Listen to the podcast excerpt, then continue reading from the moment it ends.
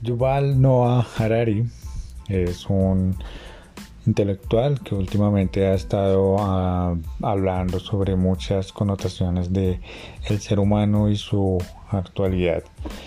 Básicamente en su libro 21 lecciones para el siglo XXI, en un capítulo sobre la identidad del ser humano, una de las connotaciones que tenemos hoy en día frente a la identidad en nuestro planeta, básicamente. Hace un hincapié en cómo vivimos dentro de una caja, eh, simbólicamente, donde todo está condicionado o precondicionado por el mismo medio.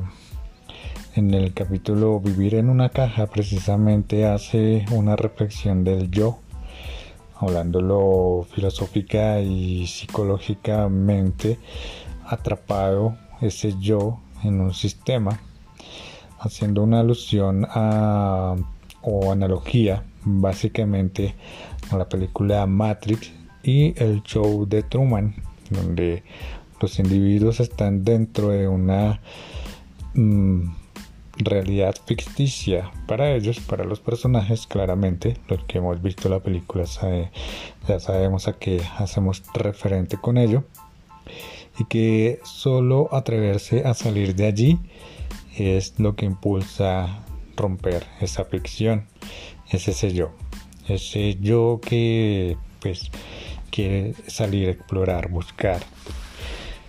Analógicamente también hace un referente a cómo las emociones, de alguna u otra forma, las personas pues están movidas por ello, por el miedo, por el deseo, por el amor, por la envidia. Y es allí donde eh, empieza a cuestionar y empieza a dejar sobre la mesa ese tipo de emociones, si realmente son propias o no.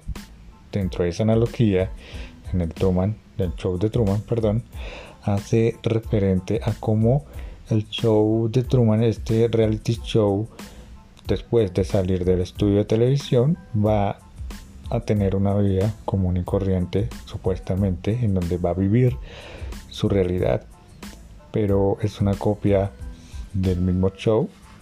¿Cuál sería si esa toma de decisión a tomar conciencia de su vida? Leyendo textualmente un párrafo de este capítulo dice, ¿tiene el lector alguna idea cuántas películas, novelas y poemas ha consumido a lo largo de los años y de cómo estos artefactos han esculpido el y modelado la idea del amor? Las comedias románticas son eh, el amor a lo que la pornografía al sexo y Rambo a la guerra. Y si el lector cree que puede pulsar una tecla, borrar y eliminar toda traza de Hollywood en ese subconsciente y su sistema límbico se engaña. Pues bueno, básicamente analizando esta parte es interesante cómo lo manifiesta, lo pone allí eh, y es un pequeño resumen, en un párrafo se resume lo que es la sociedad civilizada. Finalmente no hay un nivel de conciencia de reconocer cuáles son sus emociones de alguna u otra forma. La analogía del amor, que es el amor, eh, hace un referente de la pornografía, pornografía al amor, ¿no? Y Rambo a la guerra, de alguna u otra forma pareciese que no hubiese más, pareciese que no hay más de donde tomar, agarrar, ¿sí? Y ahora en la posmodernidad, estas temáticas eh, no se aceptan de forma tan romántica o tan conservadora. Y el amor, pues, en muchas facetas termina siendo más de posesión, poseer, más no de entregar, de dar un igual en condiciones, ¿no? Lo mismo de las relaciones humanas. Las relaciones vienen siendo más de competencia, de poseer al otro y no de colaboración. Entonces es interesante analizarlo desde ahí. ¿Realmente somos conscientes de nuestra realidad? ¿O nuestro subconsciente siempre va a manejar nuestras vidas?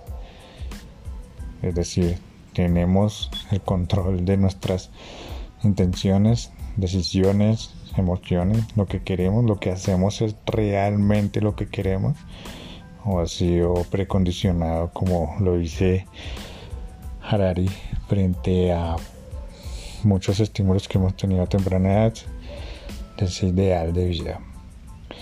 Y eso que hablo solo de esta generación, pues mi generación, ¿qué va a pasar con las nuevas generaciones? Parece ser que no hay un nivel más crítico en ello.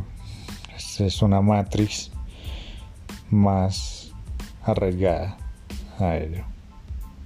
Parece ser que no verán la luz de la diferencia a una realidad como tal.